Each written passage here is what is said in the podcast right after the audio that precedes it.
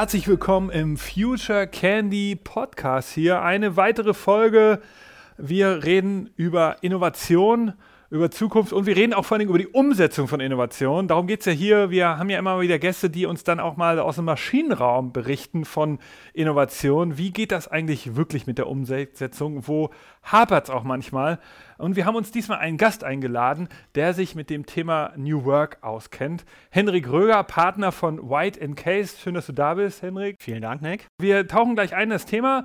Äh, ich leite es noch mal ein bisschen ein. Worüber wollen wir heute reden? Es geht mal wieder um New Work. Äh, der regelmäßige Podcast-Hörer kennt das Thema schon. Wir haben ganz oft drüber geredet. Wir haben vor allen Dingen mal das Thema definiert. Wir haben gesagt, New Work sind eigentlich fünf große Teilbereiche, die fünf Freiheiten. Das erste ist Freedom of Time, Vertrauensarbeitszeit, Freedom of Location, Vertrauensarbeitsort, Freedom of Tools, das ist die Cloud, Freedom of Tasks, die Aufgabenfreiheit. Jeder Mensch kann selbst entscheiden, welche Energie er hat, welche Aufgabe anzunehmen. Und die letzte, der letzte Freedom ist Freedom from Hierarchy, also sehr starre Strukturen sind nicht gut. Was war noch der Hintergrund von New Work? Die Idee war, wir brauchen eine kreative äh, Workforce da draußen in Europa, die sich tolle Sachen ausdenkt, weil wir ja eben in die Zukunft reisen wollen. Und ähm, das sind alles die ganz großen visionären Themen von New Work. Und jetzt haben wir uns jemanden eingeladen, der sich mit dem Thema sozusagen aus dem Maschinenraum auskennt. Henrik, du bist Arbeitsrechtler und Partner bei White Case. Äh, erste Frage: Reality Check New Work. Ähm, ist das eigentlich wirklich ein Thema? Hast du damit zu tun als Anwalt. Merkst du da, dass da jetzt Firmen bei euch anklopfen? Ja klar, gut, also ich bin ja Arbeitsrechtler, ja, es beschäftigt mich also tatsächlich mit dem Arbeitsleben und äh, Arbeitsleben entwickelt sich, ja. Das hat das war ja vor Jahrzehnten komplett anders. Deswegen, also New Work kommt, kommt bei uns an, also auch bei mir jetzt als Arbeitsrechtler, ich mache das ja spezialisiert, beschäftige mich nur mit Arbeitsrecht. Ja? Das heißt, äh, ähm, Arbeitgeber fragen mich immer wieder, ist das und das und das möglich? Und deswegen fragen die mich, ist das möglich? Wie frei kann ich bleiben und wie sehr eng mich Gesetze ein? Ne? Also das, äh, klar, das äh, Thema kommt an. Also das gibt es und es entwickelt sich. Okay, also das, das passiert schon. Wir tauchen da gleich mal ein bisschen tiefer ein. Äh, jetzt sind natürlich viele unserer Hörer nicht so sehr mit Anwaltskanzleien äh, in Berührung gekommen, aber White Case ist ein bekannter Name. Allerdings, das Hamburger Büro ist eines der größeren Büros von White Case, weil es eine lange Historie hat. Das war mal eine große deutsche Kanzlei hier, glaube ich. Exakt, genau. Also White Case heißt es erst seit 2000. Also wobei dieses Büro hier in Hamburg, das ist über 150 Jahre alt. Also wir haben vor einigen Jahren haben wir hier im, im Rathaus im Festsaal äh, das Jubiläum gefeiert, äh, weil das eine der ganz, ganz alten Hamburger Sozietäten ist. Äh, die hatte mal, hieß mal, ähm, ähm, ja, Undritz und äh, Finkelnburg und Klemm. Also da waren eine ganze, äh, irgendwann waren das so viele Namen der ganzen Partner, dass äh, man sagte immer früher, das waren schon die ersten Groschen durchgefallen beim Telefon, ja, bis man den Namen aufgesagt hatte. Und ähm, irgendwann kam dann Whiting Case und hatte eine globale Idee von Wirtschaftskanzleien und dann hatte man äh, diese Kanzlei angesprochen und hat man sich Whiting Case angeschlossen. Zunächst hieß es noch Whiting Case Feddersen, genau, ursprünglich, weil da war noch der deutsche Teil drin, der ist irgendwann verschwunden, jetzt sind wir eine globale Kanzlei. White Case selbst besteht übrigens erst, also die ist jünger, bestehen erst seit 1900 irgendwas, ne? aber wir noch.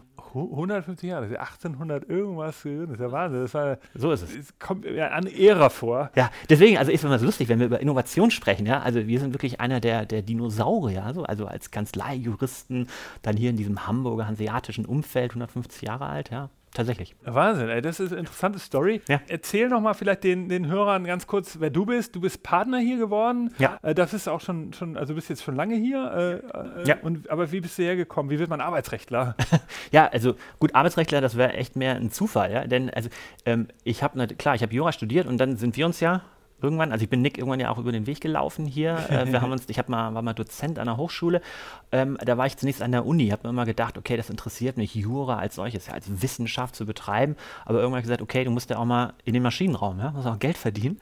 Und dann äh, habe ich 2005 äh, habe ich hier angefragt, ob ich nicht hier als junger Anwalt anfangen kann. Das war, äh, war die Möglichkeit, ähm, Teilzeit zu arbeiten. Das war mein, war mein Start, ja, also auch schon für so ein schon innovatives Denken vor 15 Jahren. Von, ja. der, von der Kanzlei ja, damals. Von der Kanzlei ja? damals tatsächlich. Das war, es war gar nicht so üblich. Ja? Also wenn man hier anfing, dann hieß es immer komplett reinhauen, alles geben. Ich habe damals gesagt, gerade Familie gegründet, drei Tage die Woche, das will ich gerne machen. Und Writing Case hat gesagt, wir machen das. Ja? Und da habe ich, genau, da habe ich angefangen und äh, hatte aber gar kein Arbeitsrecht groß gemacht. Ich hatte mich im Gesellschaftshandelsrecht bewegt, wie das bei diesen Großkanzleien ist. Und im Bewerbungsgespräch äh, fiel denen auf, ach stimmt, äh, denn ich hatte ein Zeugnis vorgelegt, an der Uni war ich beim Institut für Arbeitsrecht oder Seminar für Arbeitsrecht, habe da kein Arbeitsrecht gemacht, sondern andere Rechtsgebiete. Aber die haben aus dem Zeugnis gedacht, ich wäre Arbeitsrechtler. Und im Bewerbungsgespräch haben sie gefragt, okay, ähm, wir merken gerade, du kannst gar kein Arbeitsrecht, hättest du denn trotzdem Lust drauf? Und dann gesagt, okay, komm, ich fange mal damit an und habe das seitdem gemacht. Ist eine gute Wahl übrigens gewesen. Besser als äh, Gesellschaftsrecht. Ja, immer Unternehmenskäufe und Verkäufe. Ich finde, Arbeitsleben ist echt viel mehr Maschinenraum. Ja, äh, ja. da wollen wir gleich mehr drüber hören. Interessant, ja. aber hier merkt man schon, du bist, hast auch so einen Beißreflex. Dann äh, kommt jemand mit so einem Thema und du sagst, ich mach's einfach. Finde ich ja auch gut, dass du da dann zugegriffen hast. Hättest ja auch sagen können, oh Gott, nee, äh, ich habe Angst, ich weiß nicht. Also da merkt man schon, äh, äh, du scheust erstmal für nichts zurück. Also wahrscheinlich auch komplizierten Mandaten. Ja gut, das braucht man als Anwalt schon. Ja, also den Mut musst du schon haben. Ne? Also natürlich, klar, du gehst in den Gerichtssaal rein ja, und sagst ja auch so, irgendwie kann jetzt nicht äh, stilles Mäuschen spielen, da musst du ja durchaus gegenhalten können. Aber diese, diese Tatsache, dass sie auf den Tisch gelegt wurde, die fand ich einfach damals spannend. Und ich habe gesagt, also wenn ein anderes Rechtsgebiet noch irgendwie für mich interessant ist, dann Arbeitsrecht, weil das ist ja das, was jeder von uns macht. Ich war ja selbst Arbeitnehmer, habe selbst als Arbeitnehmer angefangen und gedacht, okay, gut, dann ist es auch nicht schlecht, dieses Rechtsgebiet zu beherrschen. Ne? Absolut, weil dann kannst du jetzt ja auch so ein bisschen berichten, wie sich das alles verändert hat. Lass uns zurück zum Thema kommen. New Work ist ja auch bei uns im Podcast ein Riesenthema gewesen und natürlich viele, viele Unternehmen äh, beschäftigen sich damit, gerade im Zusammenhang mit mit Corona war das natürlich für alle klar, man konnte nicht mehr reisen, wir konnten nicht die klassischen Meetings machen, wir mussten das alles mit Videoconferencing machen. Homeoffice ist Standard. Wir haben ja schon mal erzählt, dass Twitter jetzt äh, Homeoffice auf Lebenszeit eingeführt hat und auch, auch PSA in Frankreich, der Autokonzern, hat das umgedreht, hat gesagt, ihr müsst eigentlich nur noch erklären, warum ihr überhaupt noch in, ins Büro kommen müsst und nicht mehr umgekehrt, wann ihr ins Homeoffice wollt. Wie ist es bei dir? Ist, äh, beobachtest du genau sowas auch konkret in den letzten Monaten, dass deutsche Konzerne jetzt sowas mit dir diskutieren? Und oder ist das eigentlich gar nicht so der Fall? Nee, natürlich, völlig. Also äh, muss man ja sagen, selbst meine eigenen Erfahrungen auch. Ja? Also wir waren Anfang März auch darauf zurückgeworfen, zu sagen, ähm, es ist alles eingefroren und wie gehen wir jetzt als Kanzlei damit um? Ja? Also die Technik, die ha haben wir alle gehabt. Jeder von uns hatte Zugänge, man kann von zu Hause arbeiten, das ist nicht das Thema, aber diese Sozietät, vor allem in den USA, sagte irgendwann, stopp, hier geht keiner mehr in die Büros. Äh, überall wurde so ein Status gesetzt, äh, dass man nicht mehr in die Büros kommen sollte. Und wir mussten es dann erlernen. Also das haben wir an uns selbst gemerkt, aber natürlich die Mandanten kamen reihenweise und haben gefragt, aber jetzt komme ich zu dem Punkt zurück, weil du am Anfang sagtest, das ist ein Thema mit Freiheit. Ja? Äh, als Jurist wirst du ja immer gefragt, ähm, was sind die Grenzen? Oder du beantwortest immer die Frage, was ist die Grenze? Ja? Die Freiheit, das alles zu machen, ist ja das Schöne, aber äh, Jura und Recht setzt da immer irgendwie Regeln. Also wenn du damals erschienen oder so im März, da, da waren überall kamen die ganzen Aufsätze die dazu geschrieben wurden in den Zeitschriften, die hieß, da hießen immer Grenzen der, der, des Homeoffice, ja, oder Regeln für Homeoffice oder so. Also wir beschreiben immer die, ja, wie kriegt man denn dieses, dieses Treiber, diese Innovation, wie kriegt man die denn in das juristische Korsett irgendwie möglichst reingepasst, ja? Wo sind die Grenzen? Das ist jetzt ja interessant. Also die Five Freedoms, äh, die wir so als Innovationsagentur da beschreiben, dass du, du hast dich in den letzten Monaten eher so mit den Grenzen beschäftigt. Was ist denn so eine Grenze? Also was ist eine typische Grenze in Deutschland, wo du gesagt hast, okay, die haben einige nichts auf dem Schirm gehabt? Ja, zum Beispiel, ähm, du kannst gar nicht so ohne weiteres dem Arbeitnehmer sagen, du gehst jetzt ins Homeoffice. Ja? Also ähm, erstmal steht in den Arbeitsverträgen drin, dein Arbeitsort ist Hamburg und wenn da nichts weiter drin steht, dann heißt das, das ist der Sitz des Betriebs. Das bedeutet also jetzt, wir sitzen hier gerade in der Sozietät, wenn in meinem Vertrag, in meinen Kanzleiräumen, wenn in meinem Vertrag drin steht, du arbeitest in Hamburg, dann heißt das in diesen Räumen. Ja? Wenn, wir, wenn mir die Kanzlei anweist, sagt, du gehst jetzt nach draußen, ne, dann können unsere Arbeitnehmer sagen, ist aber gar nicht erlaubt im Arbeitsvertrag. Da musst du erstmal eine Erlaubnis dafür schaffen. Also das ist die Erfahrung, die viele Arbeitgeber gemacht haben. Natürlich war es so, dass Arbeitnehmer auch freiwillig, die haben das gerne gemacht und gesagt, das ist eine gute Chance und haben es genutzt. Aber wenn jemand da sagt No, äh, dann geht das gar nicht. Das ist die erste rechtliche Grenze. Ja? Das zweite ist, wenn du zum Beispiel irgendjemanden hast, der mitbestimmt, einen Betriebsrat oder so. Ich habe einen, erzähl mal Fall, ja, einfach anonym, ja, aber, aber du hast dann, zum Beispiel, ich habe jetzt einen Fall, das ist ein Unternehmen, das ist ein Industrieunternehmen, die haben die auch amerikanische Mutter und die haben gesagt, so Leute, alle nach Hause, also alle Büromitarbeiter. Die Produktionsmitarbeiter müssen natürlich jetzt so langsam noch kommen und arbeiten, ja, aber die, die, die ähm, Büromitarbeiter sollen nach Hause gehen und jetzt ähm, sagte das amerikanische Unternehmen, das müssen wir noch verlängern. Ja, es ist immer noch, wir haben immer noch ein Risiko. Und dann sagt der Betriebsrat, die Mitarbeitervertretung sagt, nee, die Leute sollen wieder zurück, die müssen wieder zurückkommen. Das ist doch unfair. Die Produktionsmitarbeiter in der Fabrikhalle müssen arbeiten, die müssen sich dem Risiko aussetzen, die anderen nicht, ja. Und dann haben wir gesagt, ja Leute, das kann doch auch nicht sein, ja. Also irgendwie, ähm, wie, wie, kriegt man das gelöst? Und da sagt er im Betriebsrat, nein, stopp, wenn wir darüber keine Vereinbarung haben, dann dürft ihr das nicht machen. Die werden wieder zurückgezwungen. Wir haben das abgewehrt, ja. Aber trotzdem, das ist, eine ganz andere Herangehensweise, Sichtweise. Äh, witzig, okay. Und dann ist es ja auch so, ich habe mal gehört, die Rentenkasse ist auch ein Problem. Die sagt halt, also die Freiheit endet auch irgendwo. Wir wollen, dass Leute nicht in Altersarmut sterben. Ich habe mal gehört, und vielleicht kannst du das ja bestätigen, dass heute immer noch viele so Freiberufler sagen, oh, sie brauchen irgendwie mehrere Kunden, damit sie nicht scheinselbstständig sein. Das ist ja so eine Sache von vor zehn Jahren. Ich habe eher gehört, dass die Rentenkasse, es geht gar nicht um Scheinselbstständigkeit, sondern es geht sozusagen darum, dass die Rentenkasse möchte, dass du Abgaben leistest in die Rentenkasse, logischerweise.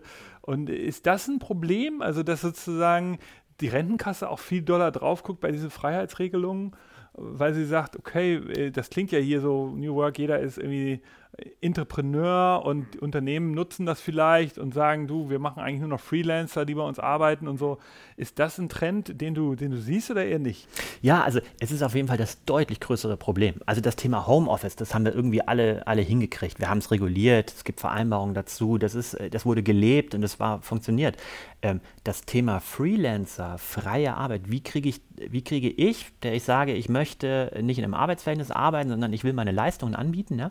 wie kriege ich das eingefädelt in das ganze System der Sozialversicherung? Ja? Das ist das, was du ansprichst. Das ist das Riesenproblem, deutlich größeres Problem. Geht freie Mitarbeit eigentlich?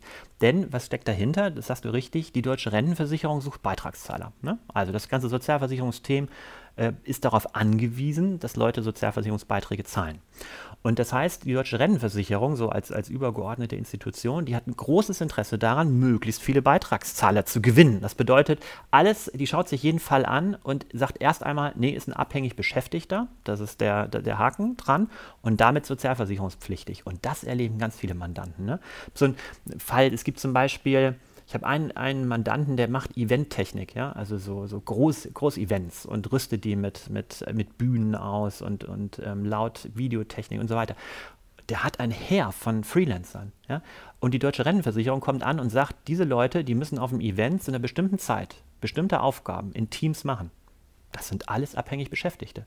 Und wenn du da 300 Stück von hast und die werden dann für die letzten vier Jahre rückwirkend als sozialversicherungspflichtige Beschäftigte einsortiert, dann weißt du, was da auf ein Unternehmen zukommt. Und so ein Unternehmen sagt, das ist mein, das ist mein, mein, mein Business, das ist mein, mein, mein Wirtschaftssystem. Ich, ich brauche die Leistung mal für eine Tournee, für zwei Wochen, drei Wochen, aber dann nicht. Das sind doch keine Arbeitnehmer, die ich einstelle. Ja? Und die, die Freelancer sagen selbst, ich will doch gar nicht im Arbeitsverhältnis arbeiten. Nur die deutsche Rentenversicherung sagt, ist mir völlig egal. Und man muss es immer korrigieren. Das ist die Aufgabe der Juristen. Die deutsche Rentenversicherung sagt pauschal, sind alles abhängig Beschäftigte, sozialversicherungspflichtig, hilft alles nichts. Da musst du gegen Bescheide Widerspruch einlegen und musst das erst im Klageweg korrigieren. Da ist, das dauert dann vier, fünf Jahre. Vier, fünf Jahre. Sozialversich also Sozialgerichte, Sozialversicherungsrechtsstreitigkeiten sind einer der am langsam geführten Rechtsstreitigkeiten. Wir sind jetzt gerade im dritten Jahr unseres Rechtsstreits hier bei den bei einem anderen Fall auch in die Eventagentur, die hatten einen ITler beauftragt, der für eine große Veranstaltung, ein Riesenmandant, eine große Veranstaltung, sollte der so ein Teilnehmermanagement-App programmieren. Ja? Also gehst du als Teilnehmer mit so einem iPhone hin und sagst, ich bin jetzt da, log mich ein, ich nehme an den Veranstaltungen teil, du kannst die Agenda sehen. Ja? Das hat er einfach programmiert für, für diese Eventagentur, die hat das bei dem bestellt und an den Kunden verkauft. Die Deutsche Rentenversicherung sagt, das war ein abhängig Beschäftigter der Agentur, denn ihm wurde ja gesagt, wie er es machen muss. Und er musste auch einmal auf, dieser, auf diesem Event erscheinen und den Leuten das da installieren, dabei helfen. Damit war er in den Betrieb integriert. Ja. Wir streiten jetzt drei Jahre darüber, wir sind jetzt drei Jahre im dritten Jahr des Rechtsstreits, äh, inzwischen beim Sozialgericht äh, und die Deutsche Rentenversicherung sagt immer noch, das, nee, das ist ein abhängig Beschäftigter. Also Verstehst du, es gibt so viele schöne Ideen von Freelancern, ja, aber das Sozialversicherungsrecht kommt da noch nicht ganz mit da musst du auch wirklich, äh, also ich habe ja erlebt, dass äh, das ist jetzt nochmal so eine operative Frage, dass ja viele so arbeitsrechtliche Probleme häufig dann am Ende doch gar nicht zur Klage werden. Dann, man wird sich dann doch einig irgendwie. Mhm. Aber bei diesen Sozialgerichten nicht. Da muss man wirklich hindern. Äh, also wenn ich jetzt, klassischer Fall ist ja, man hat irgendwie einen Angestellten, der kündigt oder umgekehrt, äh, der wird gekündigt und dann beschwert er sich, gibt es eine Klage. Aber da einigt man sich ja relativ schnell. Ja. Ohne ein Gericht meistens. Aber bei Sozialgerichten ist es dann nicht. Ja, das hängt, klar, dein Gegner ist die Deutsche Rentenversicherung. Ja, das ist eine Behörde, die Beitragszahler sucht. Äh, für die ist das eine Prinzipsache. Und äh, ich sag mal, also das kannst du inzwischen, du kannst prophezeien. Jeder Bescheid fällt, also wenn du das anfragst, das machen ja viele Unternehmen, die sagen, ich will dieses Risiko nicht eingehen, ich mache ein sogenanntes Statusfeststellungsverfahren. Ich frage also vorher an da weißt du, die Antwort lautet fast immer, fast immer, das ist ein abhängig Beschäftigter und dann musst du erst über Klagen dahin laufen, denn so eine, so eine Rennversicherung, die bearbeitet natürlich tausende Fälle, ja, für die sind das Textbausteine, das ist eine Auseinandersetzung, die ist automatisiert. Und deswegen heißt es immer erstmal pauschal Nein und du musst dieses Ja, das ist doch selbstständige Beschäftigung, musst du lange erstreiten. Okay, verrückt. Da läufst du hinterher. Also da ist mit Innovation nicht viel, weil du äh, Innovation über drei Jahre ist dann schon längst wieder ausgepowert. Ja. Also wenn jetzt Firmen uns in unserem Podcast häufig hören und sagen, du, ich mache das jetzt hier New Work mäßig, ich habe gar kein Büro mehr, nur noch eine Briefkastenfirma, alle sind äh, dezentral und das sind auch nur Freelancer, die rechnen bei mir ab, dann äh, sollten die vielleicht einmal Rücksprache halten, ob das geht. Schöne Werbeaussage, sehr gut, finde ich gut, ja. Nee, aber tatsächlich ist klar, es gibt ja auch Methoden, um das, um das zu verhindern, ja. Also warum gründen viele, ähm, viele Freelancer eigene GmbHs? Also da gibt es ja diese UGs, ja, so kleine GmbHs, die du gründest. Das machst du genau aus dem, aus dem Gesichtspunkt. Ja. Wenn du dich aber als Freelancer am Markt anbietest und sagst, ich verkaufe meine Leistungen und selbst wenn es mehrere Auftraggeber sind, also die Deutsche Rentenversicherung und die Rechtsprechung sagen, mehrere Auftraggeber sind kein, kein Blankoscheck dafür, dass du sagen kannst, ich bin nicht scheinselbstständig, sondern ähm, du müsstest tatsächlich ähm, sagen, ich, ich mache nur eine ganz abgegrenzte Sache in einem Projekt, aber muss nicht in Teams zusammenarbeiten. Ja? Ich werde wirklich, ich bin komplett frei. Und es, entscheidend, es kommt nicht darauf an, was in den Verträgen steht, die du vereinbarst. Ja? Die sehen alle super sauber aus, Aha. sondern es kommt auf die Realität an, Realitätscheck. Wie wird es wirklich gelebt? Ja? Muss der doch bei mir, muss der gewisse Zeiten, Fristen einhalten, äh, muss der sich abstimmen? Dann kommen wir in die Grauzone. Aber dann gib mal ein paar Tipps. Also, ja? wenn ich einen Freelancer beschäftige, äh, der meine URL hätte, eine E-Mail bei meiner Firma, dann ist das schon ein Problem. Oder wie? Also was sind so, so Problemfälle? Oder? Nee, also die, es gibt, die beiden Kriterien sind tatsächlich, ich darf nicht weisungsabhängig sein und ich darf nicht in den Betrieb integriert sein. Also das heißt, äh, vor Ort beim Unternehmen bei dir ist schon mal ganz schlecht. Ist es aber nicht, wenn das alles von außen ist, ist kein. Also wenn alle im Homeoffice sitzen, dann wäre das Kriterium. Wenn du sagst, ähm, ich biete meine Leistung als Freelancer an, ich sitze zu Hause und verkaufe meine Leistung, dann ist das schon mal gut. Ja? Ja, so. Genau. Statt dass ich sage, ich fahre da immer hin. Also wie, es gibt auch manche Unternehmen, die haben, kaufen ihre Freelancer ein und setzen die bei sich in den Betrieb, die kriegen dann ein eigenes Namensschild und so, aber da wird schon, da bin ich wieder in der Grauzone. Solange die alle zu Hause sitzen, ihre Leistung anbieten, ist gut, ja. Aber wenn du äh, dann zum Beispiel sagst, ja, ich biete meine Leistung an und du sagst, du musst bitte bis nächste Woche das und das liefern, ja, und ähm, sagst dann, äh, das wird wie folgt ausgestaltet, mein Kunde möchte das wie folgt haben, das gebe ich an den weiter, dann fängt es an, plötzlich weisungsabhängig zu werden. Ja? Dann ist der doch ist der doch gebunden. Diese komplette Freiheit, wie du sagst, diese fünf Freedoms, ja, ähm, da musst du dir jedes Mal fragen, ist das wirklich so ausgeprägt? Ist es wirklich so, dass der frei bestimmen kann, wann er arbeitet oder ist er nicht eigentlich dazu gezwungen? Gib mal ein Beispiel für nicht weisungsgebunden. Also was wäre das jetzt? Weil wenn ich hier, wenn ich sage, ich bin der Auftraggeber und ich möchte, dass du jetzt diesen Auftrag erfüllst, dann ist es doch immer irgendwie weisungsgebunden, oder? Exakt, genau. Ein guter Punkt. Du bist ein guter Jurist hier, Nick. Also finde ich, denn es ist so, ähm, auch wir, wir, nennen das ein Werkvertragsverhältnis. Ja? Also nach, äh, ich mache das einfachste Beispiel ist immer, wenn ich jetzt sagen würde als Unternehmen, ich kaufe mir die Leistung ein, äh, dass jemand mir meine Lampen aus, meine, meine Leuchten austauscht, ja, dann bestelle ich natürlich natürlich ein Handwerker, der macht das und dem sage ich auch, an welchen Räumen das gemacht werden muss und so. Das sind, das nennen wir, das sind Konkretisierungen ja, dieser Werkleistung.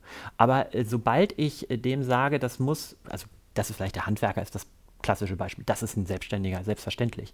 Sobald ich dem aber zum Beispiel jetzt über eine längere Zeit immer wieder die gleichen Aufträge erteile und dem genau sage, das muss in den und den Phasen musst du das machen, dann fängt diese Serviceleistung an zu einer Art integrierte Beschäftigung. Dann ist das praktisch mein eigen angestellter Techniker, den ich habe. So, ich sage also mal, die deutsche Rennversicherung wird immer sagen, sehr schnell, das ist ein abhängig Beschäftigter. Ich bin der Meinung, in vielen Fällen ist es nicht. Wir haben Freiheit. Nur die, die, ähm, die Problematik ist, du musst dem erst hinterherlaufen. Du musst es erst zu deinem Recht machen, dass du nämlich in Gerichtsverfahren das erst erstreiten musst. Und dann ist es meistens schon Ja, das ist ja irre. Und vor allem, du hast ja auch keine Planungssicherheit dann als Unternehmen. Also wenn ich jetzt diese Eventagentur nehme, die da jetzt drei oder vier Jahre klagt. Doch, die, ja, gut, doch, doch, die kannst du natürlich machen, wenn du diese sogenannten Statusfeststellungsverfahren. Also du kannst, bevor du, es ist ganz, ganz wichtig, dass du das, bevor du jemanden einstellst, in, du hast einen gewissen Zeitslot, in dem du das praktisch risikofrei beantragen kannst. Ja? Das kannst du machen. Die Rechtssicherheit bekommst du dann, wenn dieses, wenn dieser Bescheid, wenn er dir attestiert, ja, das ist ein Selbstständiger, dann ist alles super. Nur häufig wird die Feststellung eine andere lauten und dann musst du es trotzdem durchstreiten. Ja. Wenn du es allerdings kurz nach Beginn der Beschäftigung gemacht hast, dann hast du eine Art Vertrauensschutz. Ja. Wenn sich danach herausstellt, er war dann doch äh, versicherungspflichtig, sozialversicherungspflichtig beschäftigt, dann kannst du dafür nicht in, in Regress genommen werden. Ja. Aber die, das Beispiel der Eventtechniker, das ist, eine, das ist, in dieser Branche ist das gang und gäbe. Ja? Die Tatsache, dass das jetzt aufgegriffen wurde, hängt damit zusammen, dass die deutsche Rentenversicherung mehr sozialversicherungspflichtige Beitragszahler sucht. Das heißt, man hat diese Branche sich angepackt. Genauso Kurierfahrer, das ist das Gleiche, ja, oder in der IT-Branche. Die, die, die kamen in den Fokus, die Unternehmen haben jahrelang damit gut gelebt. Und die kamen in den Fokus, als Schäuble Finanzminister war und gesagt hat, wir müssen die. Ja, das weiß ich nicht, aber wir haben natürlich durch, durch den Generationswechsel haben wir ja schon ein Problem der Finanzierung der Sozialversicherung. Ja, weil das ist nämlich, das wusste ich auch nicht. Ich habe mal jemanden getroffen von der Rentenkasse, also wenn wir das kurz als Exkurs, ja? das fand ich ja interessant. Das weißt du wahrscheinlich besser. Der hat mir erklärt, dass das komplettes Umlagesystem ist. Also er sitzt da und immer äh, zum Ende des Monats ist das Konto mega voll, weil die alle eingezahlt haben. Mhm. Und dann ist es ein Tag am ersten wieder alles leer. Es ist sozusagen, da ist nicht so, dass die Geld haben. Also das ist nicht so wie, ja. wie, so eine, wie, so ein, wie so eine Rentenversicherung, die sozusagen über Jahrzehnte Geld anspart und das liegt dann auch bei denen und das legen die an.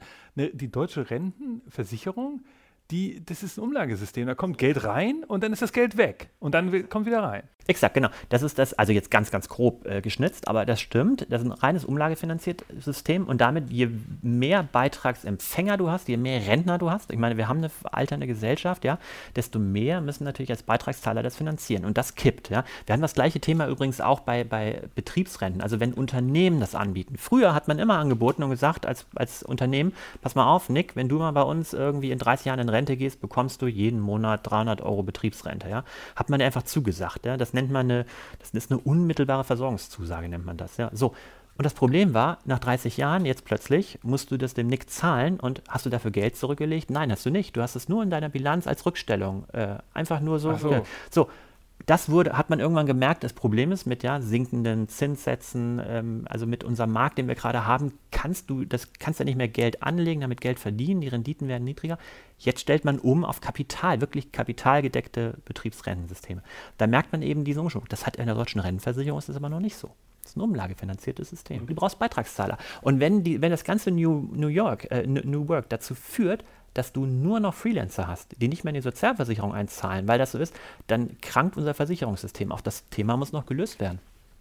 Ja, ist kein juristisches Thema. Nee, nee, das glaube ich. Ähm, äh, das ist interessant und vor allen Dingen muss man dann überlegen, ob die Rentenversicherung nicht auch mal innovieren muss. Ja. Also so ein System, wo immer das Konto am ersten des Monats wieder leer ist, auf einmal, auf einen Schlag so ungefähr das ist ja total sinnlos. Also, dass das Verfahren auch so ist, äh, das ist nicht eine schlauere Systematik, wie in der Schweiz gibt es dieses dreigliedrige System. Es gibt äh, andere Länder, die auch super Systeme haben wo es immer so ein Teil ist dann staatlich organisiert, ein Teil ist eigenverantwortlich, das aber sehr verpflichtend ist. Haben wir aber auch. Wir haben drei Säulensysteme, das kennst du ja. Also wir haben die deutsche Rentenversicherung, wir haben das Betriebsrentensystem und wir haben die private Vorsorge, das haben wir auch. Ja, aber es ist halt nicht verzahnt. So ist es. Und im deutschen Rentenversicherungssystem ist dieses Umlagesystem, das gehörte zur DNA der Rentenversicherung, hat auch lange funktioniert. Es funktioniert jetzt nicht mehr. Da gibt es natürlich auch Bestrebungen, das zu machen. Ne? Also auch da merkt, trotzdem, da fehlt die Innovation, denn ich sage ja immer, ähm, Innovation geht voraus und Recht muss ihm nachfolgen. Recht darf es ja auch nicht hindern. Ja? Also Recht, Sozialversicherung muss sich darauf einstellen. Ja? Denn äh, sonst, sonst würgen wir den Fortschritt ab. Das, das, ist ja nicht das Ziel des Rechts. Ja? Das Ziel des Rechts soll das regulieren, diese weitere Entwicklung, die wir haben. Ähm, aber das ist sicherlich ein grundsätzliches Thema, dass Innovation und neue technologische Entwicklung ja immer in so ein neues Feld vorstoßen und dann kommt erst sozusagen die, die Administration hinterher. Ganz selten ist es mal umgekehrt, dass zum Beispiel ähm, der Staat sagt, ey, wir müssen jetzt E-Autos mehr verkaufen oder so, weil sich das zu wenig verkauft, dass der Staat mal innoviert oder die Gesetze versuchen, etwas anzuschieben. Aber tatsächlich ist es ja meistens so, dass irgendeine neue Technologie entsteht und dann überlegen wir uns mal so Stichwort Social Networks. Da wird jetzt reguliert gerade, wie ist da eigentlich das mit dem Thema Meinungsäußerung und Beleidigung und wie ist das eigentlich? Hat nichts mit dem Arbeitsrecht zu tun. Aber interessant ist ja hier zu sehen, wie sozusagen deutsche Governance oder deutsche ähm, Verwaltung, nämlich das Thema Rentenversicherung, am Ende extrem Einfluss haben auf die Einstellung äh, und auf die, auf die konkreten operativen äh, Auswirkungen auf jede, jedes Unternehmen, das am Ende einen Plan möchte. Nur weil es so eine Art, äh, ja, die Infrastruktur halt ein Rentensystem so ist, können Unternehmer nicht ganz so New Work umsetzen, wie sie wollen. Kommen wir nochmal zurück zu New Work. Hast du denn jetzt konkret gemerkt, also da hast du jetzt einmal das mit Homeoffice gesagt, ist das im Moment noch so ein bisschen kleine, kleine Scharmützel oder kleine Themen, die ihr da habt? Oder ist es da so, gibt es so grundsätzliche Themen, dass auch deutsche Unternehmen sagen, du, wir wollen die komplett die, äh, das abschaffen, die Büros oder so? Habt ihr sowas gemerkt oder denkst du, dass sowas kommen könnte? Also unsere Kanzlei betreut überwiegend sehr, sehr große äh, Mandanten ähm, und die können sich nicht leisten, von heute auf morgen was komplett umzustellen. Ja? Also das heißt, das sind Randbereiche, in denen wir die Fragen bekommen. Ähm, das sind aber noch nicht die, die, die absolut innovativsten Ideen. Ich stelle mein Geschäftsfeld komplett, also oder ich habe einen ganzen Pool von Arbeitnehmern und den setze ich jetzt alle irgendwie auf Crowdworking um. Ja? Also ich sage den Leuten, ich bestelle euch ab und zu mal eine Leistung und das war's dann. Ähm, das ist nicht der Fall, aber äh, tatsächlich, also wo wir es mitbekommen, ist äh, bei der Frage Scheinselbstständigkeit, Selbstständigkeit, das ist ein Thema, bei dem Thema Homeoffice und bei insgesamt natürlich, was kannst du eigentlich noch bei Arbeitszeit machen? Ja? Wir haben ein Arbeitszeitgesetz, das habe ich, wenn man sich das mal so, ist schon auch viele, viele Jahre alt, ja, und kommt auch nicht mehr mit. Was Dem gehst du das? die Puste auf. Das Arbeitszeitgesetz sagt zum Beispiel, du darfst jeden Tag ähm, acht, maximal zehn Stunden arbeiten. Das muss sich also im Laufe der Woche wieder auf acht Stunden durchschnittlich ausgleichen. Und jetzt kommt ein, ein Paragraph, der passt nicht in die Welt. Du musst elf Stunden Ruhezeit zwischen deinem letzten Arbeitsschlag und dem ersten Arbeitsschlag am nächsten Morgen einhalten. Und da frag mal bitte, wie das geht, ja, bei demjenigen, der abends um 10 nochmal eine E-Mail kriegt, nochmal eine Excel-Tabelle bearbeitet, der nochmal in eine Telco geht, weil er mit Asien oder irgendwas zu tun hat, ja, ähm, der müsste elf Stunden Ruhezeit halten. Das geht gar nicht, ja. Also du müsstest jetzt, also ich müsste unseren Leuten sagen, wenn die gestern Abend noch eine Telco irgendwas äh, hatten oder eine Videokonferenz, ein WebEx oder so, da muss ich denen sagen, stopp, jetzt musst du erstmal elf Stunden Ruhe halten, kommst du bitte erst um zwölf ins Büro. Ja? Es ist, das, also da kommen die Fragen, wie, wie geht das eigentlich? Wie kann ich die, die Flexibilisierung von Arbeit, die ich auch habe, die übrigens die Arbeitnehmer auch wünschen, ja? Wie kriege ich die mit Gesetz in Einklang? Denn ähm, das Gesetz ist da total rigoros. Als Arbeitgeber kannst du nicht sagen, die Leute machen das doch gerne oder freiwillig, sondern Arbeitsschutzbehörden laufen dem hinterher und sagen dir als Arbeitgeber, du musst aktiv darauf einwirken, dass deine Arbeitnehmer elf Stunden Urlaub machen, äh, elf Stunden Ruhezeit haben. Du musst die nach Hause schicken. Du musst, da, du musst dafür sorgen, dass die ihre Ruhezeit einhalten. Kannst dich nicht entlasten. Das ist dann, da gibt es Bußgelder, das gibt es auch. Mandanten erzählen davon, dass, dass Arbeitsschutzbehörden bei ihnen ins Haus kommen, kontrollieren, sonntags. Ja. Es gibt, äh, ich habe einen, einen Mitarbeiter, den kenne ich, ähm, der sagt mir immer, ich möchte gerne sonntags arbeiten. Das ist, ich muss am Wochenende was machen, dann kann ich ähm, in der Woche weniger und ich komme am liebsten sonntags. Samstags ist ein Tag, da kann ich hier noch einkaufen, kann ich rumlaufen, kann was machen, aber Sonntag ist ein schöner, ruhiger Tag. Die Sonntagsarbeit ist ja verboten, ne? also das ist ja nur in Ausnahmefällen erlaubt. Ähm, dem Arbeitnehmer muss ich sagen, du musst, ich muss das abschließen, du darfst nicht hier ins, ins Büro kommen. Verstehst du? Also das ist da auch, also Arbeitsschutz, das ist das, was da, was dahinter hängt. Da deckt natürlich ein traditionelles Arbeitsbild dahinter, ja. Kommt auch noch nicht mit. Das ist alles aus Bismarcks Zeiten so, ne? Irgendwie hat man den Eindruck, da war doch das erste Mal, dass die irgendwie diese Acht-Stunden-Woche Ja. entwickelt haben. Ja. Oder, Ja, äh, klar. ungefähr. Äh, was ja wichtig, damals, glaube ich, super war, dass das mal reguliert wurde, aber Ja, sicher. Ne, da sind viele gute Errungenschaften dabei. Also mal offen nicht sagen, ja. Also, dass man zum Beispiel Arbeitszeit reglementiert, ja, dass die, dass die limitiert ist und dass du nicht dein, dein, dein Leben damit verbrätst, nur zu arbeiten, das ist ein sehr guter, das ist ein sehr guter Hinweis. Auch eine Ruhezeit einzuhalten, ist sehr gut. Ähm, die Schwierigkeit ist nur, dass du nach derzeitiger Auslegung des Gesetzes sagen müsstest, sobald ich innerhalb meine, wenn ich abends um sieben nach Hause gehe, ja, und am nächsten Morgen um 8 Uhr anfange, dann habe ich meine Ruhezeit eingehalten. Wenn ich aber zwischendurch und sei es um 11 für ein Telefonat geführt habe, ist das eigentlich unterbrochen gewesen. So, das irgendwie, verstehst du, das, das passt nicht mehr. das ist ein bisschen wie das Dynamo-Gesetz, das es bis vor kurzem noch gab, dass ja Fahrräder angeblich immer ein Dynamo haben mussten, hat aber niemand mehr gemacht, das hat auch niemand mehr kontrolliert. Ist das vielleicht auch so? Also das wird, glaube ich, abgeschafft, das Dynamo-Gesetz inzwischen. Es gibt ja manchmal so Sachen, die noch irgendwie da drin sind in den Gesetzbüchern, aber das ist auch ein Problem. Das könnte, also der Arbeitsschutz könnte das am Ende Ja, Äh, exakt, also der, genau. Das Ja. ist nicht so wie bei dem Dynamo-Gesetz, dass sich niemand mehr dafür interessiert, sondern da interessieren sich auch noch Leute für. Nein, genau. Also wir erleben jetzt auch nicht großflächig, dass dieses Thema äh, eine Rolle spielt bei den Arbeitsschutzbehörden. Die Arbeitsschutzbehörden machen Untersuchungen. Das ist so, da geht irgendein, man, da geht irgendein Arbeitnehmer bei einem Mandanten im Unfrieden, ne, hat sich von ihm getrennt. Und das, was man manchmal macht, ist noch eine Retourkutsche und sagt, schau dir doch mal an, die Leute arbeiten länger als zehn Stunden oder die arbeiten am Sonntag und das schaut man sich dann mal an. Also diese Tatsache, dass man guckt, hat der zu Hause um 11 Uhr noch eine Excel-Tabelle zu Hause, das schaut sich keiner an. Ja. Ich glaube auch, da sieht man auch, auch beim Arbeitsministerium, ja, was ja auch nicht eines der schnellsten, innovativsten Ministerien ist, aber selbst da hat man das Problem erkannt und sagt, das müssen wir irgendwie regeln.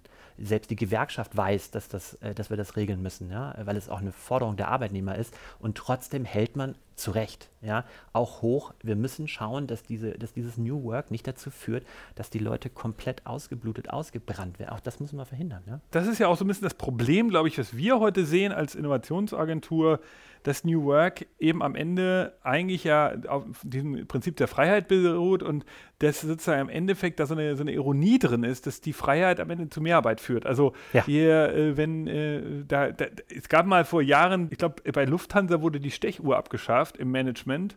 Das ist natürlich jetzt schon 15 Jahre her. Und was rauskam, war, dass die Managementleute viel mehr gearbeitet haben als vorher. Und, und das ist dann die Freiheit, die, die da geschaffen wird, am Ende dann auf den, auf den Schultern der Arbeitnehmer, die sich nicht so gut regulieren können, die Bedürfnisse haben, die wollen irgendwie eine Karriere machen, die wollen Gehalt haben, die wollen sich beweisen in der Wirtschaft. Mhm. Und dann wird das natürlich ausgenutzt, so hintenrum. Und das, äh, das, insofern sehe ich das ein. Und ja, das sind auch die Bedenken, also die Bedenken der Arbeitnehmerseite sind, äh, so wie du sagst, wenn die Stecho abgeschafft wird, ja, und die Freiheit gelassen wird, dann sind viele Arbeitgeber froh darum, denn sie wissen, es, es nutzt ihnen. Ja? Also du, du respektierst die Grenzen, die du dir selbst eigentlich setzen solltest, nicht mehr. Das ist tatsächlich eine Gefahr. Ja?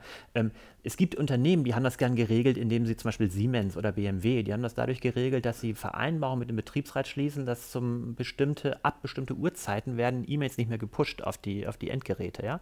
Das bedeutet also, ich, ich sorge mich darum, dass die Mitarbeiter Freiheit haben, dass sie zu Hause sein können, aber trotzdem Grenzen setzen, damit sie ähm, auch dem, dem Sinn und Zweck von Arbeitsschutz äh, noch nachkommen können, ja? dass das da nicht, nicht unendlich geht. Denn das immer die Freiheit zu lassen, heißt auch ähm, äh, Verantwortung delegieren, die du als Arbeitgeber eigentlich selbst hättest, für deine Arbeitnehmer aufzupassen. Ne? Ja, ja, klar. Also ich meine, ich muss ganz ehrlich sagen, ich bin ja Arbeitgeber und wusste das zum Beispiel auch gar nicht mit diesen elf Stunden. Insofern.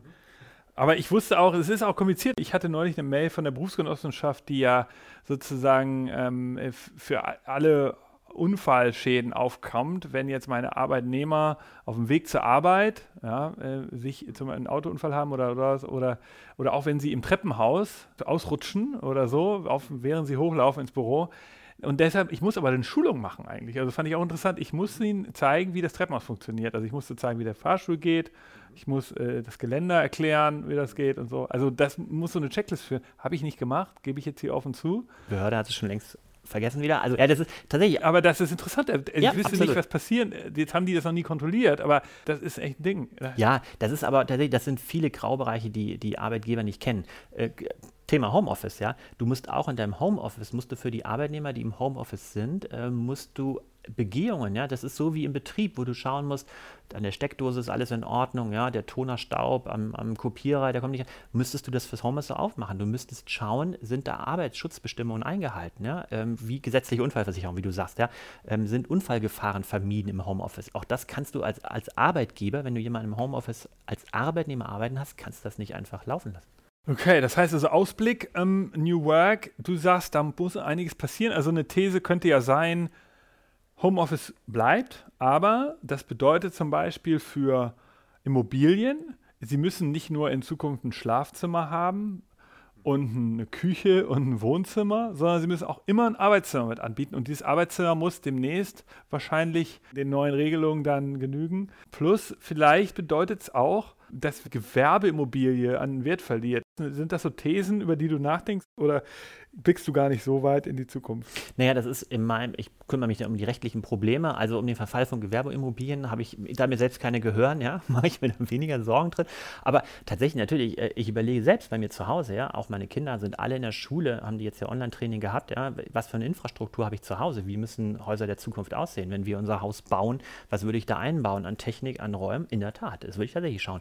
Und ich glaube, die These ist richtig, äh, wir werden eine Verlagerung der Arbeitsinhalte weg von festen Arbeitsorten, Betriebssitzen, ja, also zumindest in den meisten Branchen, äh, haben in die Räume nach Hause, ja, in die Privaträume. Das kann ja auch was anderes sein. Das kann ja auch irgendwie ein, ein, ein Shared Workspace sein oder das kann auch irgendein Garten sein, ja, oder so eine, so, also es muss ja nicht nur weg, weg von dem festen Betriebssitz. Den wird es geben und dafür muss man es einstellen. Ja. Ich glaube, da muss allerdings auch noch viel entwickelt werden. Also wir äh, haben ja im Vorgespräch auch darüber diskutiert, dass auch noch viel fehlt. Das Homeoffice ersetzt halt eine Menge, aber nicht alles. Schwierig finde ich kreativen Austausch. Äh, ich habe das in einigen Podcasts auch schon erwähnt, aber wenn ich jetzt einfach nur immer weiß, was ich zu tun habe, und mich nur abstimmen muss, dann geht das eigentlich heute alles super, auch aus dem Homeoffice mit den ganzen Software-Tools, die es dazu gibt. Aber wenn ich sage, ich weiß eigentlich gar nicht genau, was ich tun habe, weil ich will was entwickeln gemeinsam, wir müssen irgendwie ein neues Produkt entwickeln, ihr eine neue Dienstleistung als, als Kanzlei, so. Pff, da finde ich es super schwierig. Also Ideen zu entwickeln, wenn ich bei mir in meinem Schreibtisch sitze, wo ich immer sitze,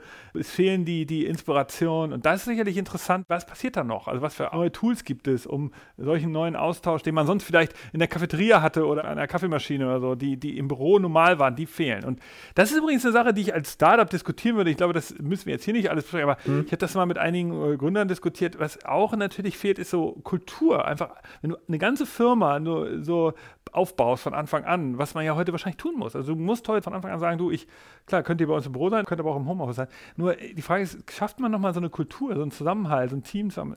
Alle Sachen, die noch nicht so ganz geklärt sind. Und die Frage ist, braucht man da vielleicht andere Tools, andere Prozesse, andere Traditionen, die man so, die wir jetzt alle kennen, so eine Meetingkultur oder sowas, das ist ja alles so Errungenschaften, die gab es ja in den 50er, 60er Jahren, sowas gab es ja gar nicht. Aber vielleicht kommen da jetzt neue Sachen. Also ich finde das auch spannend. Mhm. Ähm, da, du erwartest also auch, der rechtliche Bereich wird sich da innovieren müssen noch. Ja, definitiv definitiv, definitiv. Also wir, wir diskutieren ja schon gerade, gibt es, wird es einen Anspruch auf Homeoffice geben, ja, wird das, wird das irgendwie regulierter werden, aber regulierter, um Freiheit zu geben, ja, damit ich tatsächlich ein Homeoffice geben kann. Wie gesagt, wir bewegen uns jetzt ja in so einem das freien Umfeld, ähm, ich brauche immer vertragliche Vereinbarungen und so, kann, kann Gesetz da Fläche schaffen, ja, mehr, mehr Freiheit. Das glaube ich, da wird es was geben. Äh, aber zu dem Thema eben, du sagtest ja, ich brauche irgendein Substitut für dieses Zusammensitzen. Ne? Ich habe gestern, gestern Abend mit meinen drei Kollegen hier zusammengesessen und wir haben uns einfach zusammengesetzt, weil ich habe dann juristische Probleme gehabt, ja. Und ich habe ein Sofa in meinem Zimmer, ja. Und wenn da zwei auf dem Sofa sitzen im Abstand äh, von zwei Metern, das ist ein langes Sofa, ja, dann diskutieren wir in einer ganz anderen Art und Weise, wenn ich, als wenn ich zum Telefonhörer über eine WebEx greifen mhm. würde, ja. Und äh, da ist die Tasse Kaffee, die muss ich auch irgendwie ersetzen. Verstehst du? Ich weiß auch noch nicht, wie das aussehen soll, denn das äh, will ich nicht verlieren. Also das will ich in der Zusammenarbeit, in dem gemeinsamen Überlegen, auch bei uns jetzt als Juristen, das will ich nicht verlieren. Habt ihr eigentlich auch äh, mit den äh, Behörden Berührungspunkt? Melden die sich jetzt häufiger, weil die sehen wollen, was Unternehmen für Probleme haben, weil sie selber merken, wir müssen was machen? Oder ist das oder lädst du die jetzt hier im Podcast ein, dass die mal mit dir einen Kaffee trinken gehen? Ach, das wäre das wär mal ganz innovativ. Also tatsächlich, ähm, ja, es gibt ja diesen direkten Austausch, den gibt es nicht. Wir sind, also ich weiß natürlich, dass über unsere Verbände, ja, also wir haben als Rechtsanwaltskammer, die Bundesnotarkammer, die haben natürlich klar, die fragen sich auch, wie kriegen wir das hin? Also da gibt es rechtspolitische Diskussionen, wo wir einbezogen werden mit unseren Verbänden. Aber also das wäre schon sehr innovativ, mal mit einer Behörde darüber zu diskutieren, wie das machen. Also über Arbeitsschutz nachzudenken. Manchmal ist es ja so, wenn man sich an einem konkreten Fall beschäftigt, ja, dann zieht sich jeder so in seine Burg zurück, ja. Wenn man das mal ohne einen konkreten Fall besprechen könnte, wie man das eigentlich löst, dass elf Stunden Ruhezeit äh, doch nicht sein können, dass ich wirklich noch nicht mal, also förmlich an meine Arbeit denke, ja, oder, oder mal ein Telefonat annehme. Wie man das lösen kann, das wäre mal interessant, ja. Dann erzähl noch mal ganz kurz, seid ihr da schon sehr weit mit White Case? Ist New Work für euch ein Thema, oder? Ja, ist für uns ein Thema. Ich, mein, ich würde sagen, wir sind nicht in der innovativsten Branche, ja, also so, äh, so Juristen na, ne, gelten jetzt auch nicht als die spritzigsten Typen so. Also ich würde sagen, ähm, ja, aber ähm, wir haben das gelöst bei Corona. Wir waren auf einen Schlag, auf den anderen waren wir zu Hause. Die Amerikaner sind es immer jetzt noch, die äh, unsere Leute in äh, London auch noch.